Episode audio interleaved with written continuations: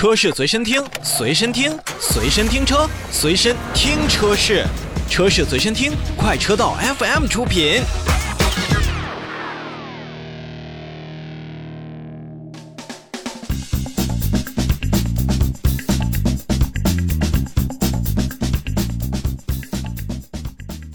新车来了，咱们继续看新车。早年间呢，与 Polo 齐名，一同征战于国内的 A 零级轿车市场的斯柯达精锐，想必大家是不陌生的。比 Polo 更为方正，看起来憨憨的它呢，也在自己在售的时候，为斯柯达品牌的销量做出了应有的贡献。但是随着斯柯达在市场当中逐渐的言轻示威，斯柯达精锐也在二零一七年左右淡出了国内市场。那么新一代的斯柯达小车在国内，说实话就算落幕了。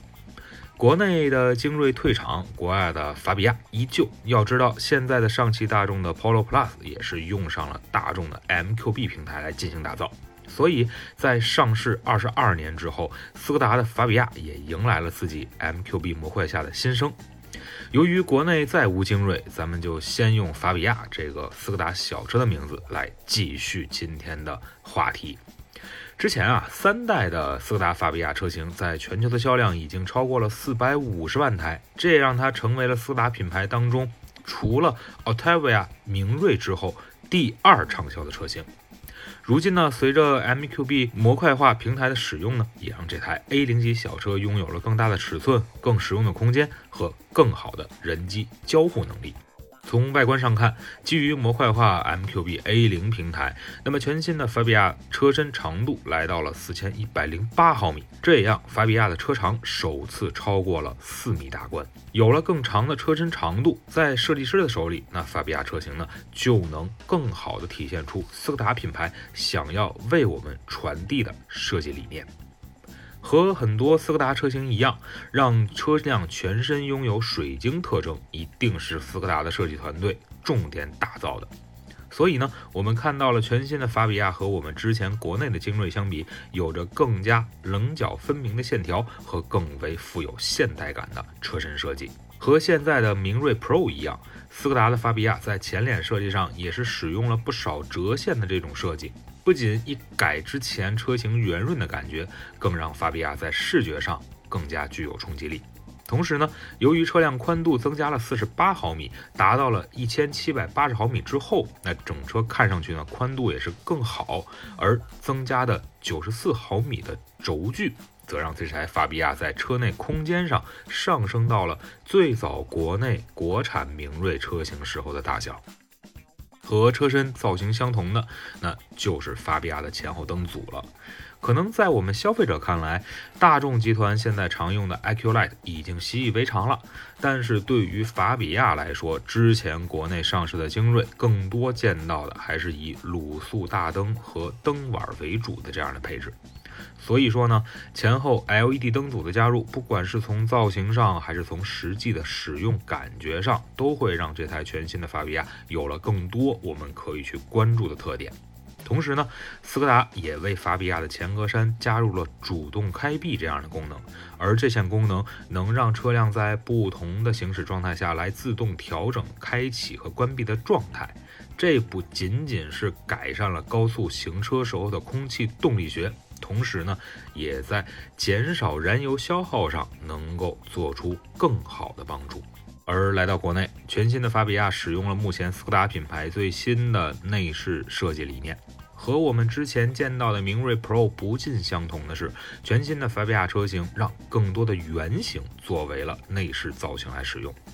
比如说，圆形的空调出风口和重新设计的车内门把手，也让在外观上见棱见角的法比亚有了更加活泼的感觉。同时，仪表盘左右两侧的法比亚的标志，让整车看起来是更为现代，也是更加突出了法比亚作为斯柯达 A 零级别小车代表作的这样的一个认知。最大十点二五英寸和九点二英寸的液晶仪表以及液晶的中控屏幕，也让全新的法比亚终于在科技感这个方面赶了上来。之前啊，国内车型当中的这个精锐始终在这方面没有特别大的突破。那现在呢，也是得益于我们提到的 MQB 平台，让法比亚这样的小车也是拥有了早年间不曾想象过的更好体验。当然，这其实也并不算新奇了，因为这段时间我们所介绍的海外车型的这个新品上市当中啊，有很多的新的人机交互系统都会放到国内，但说实话还是滞后的，因为这个方面咱们自家的自主品牌以及新势力们，他们的领先是有目共睹的。刚才提到了十点二五英寸，再加上九点二英寸的这两个大屏，那就让这款全新的 A 零级的小车有了更多的互联的可能。手机映射也是提供上了无线的这种连接，并且呢可以选装无线充电功能。同时，在全新的法比亚车身上，除去最基本的信息娱乐外，斯柯达还提供了自动呼叫、紧急救援等等这样的服务。那么，驾驶员可以通过之前创建的斯柯达 Connect 账户，直接从手机端下载诸如像天气预报啊、新闻啊以及相应的娱乐的应用程序。此外，通过 MQB 平台的应用，全新的法比亚主被动安全也是得到了进一步的改进。在这台 A 零级别的车身上，首次出现了自适应巡航辅助、泊车辅助、车道偏离辅助、交通标志识别等等这样的新功能。同时呢，全新的法比亚最多还提供了九个安全气囊以及前后排三个儿童安全座椅接口，供小朋友来使用。动力方面呢，广州车展上首发的全新速腾所要搭载的 1.5T 发动机就会出现在这台的法比亚车身上，最大功率110千瓦的它，说实话已经让咱们国内消费者盼望了好长时间。而传动系统呢，依旧采取的是七速双离合器变速箱。